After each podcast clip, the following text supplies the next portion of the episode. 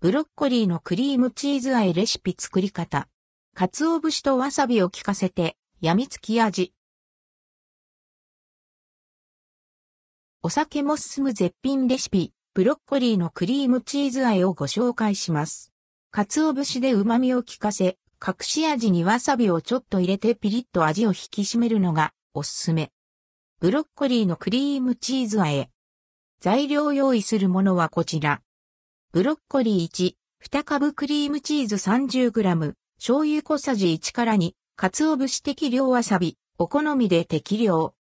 クリームチーズ 30g は、霧のクリームチーズ、個装タイプで2個分が目安。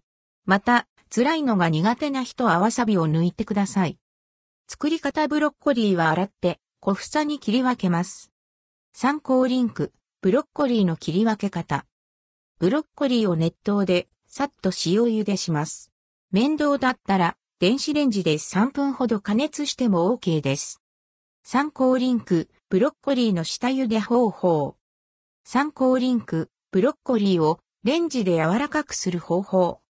クリームチーズを1センチ角くらいに切ります。ボウルに粗熱を取ったブロッコリーとクリームチーズ、醤油を入れて混ぜ合わせます。わさびを入れる場合は、あらかじめ醤油に溶いてから加えます。最後に鰹節を入れてざっくりと混ぜ合わせれば出来上がり。ブロッコリーのクリームチーズあや味は、サクッコリッと食感のいいブロッコリーを滑らかなクリームチーがまったり包み込んでめちゃくちゃ美味。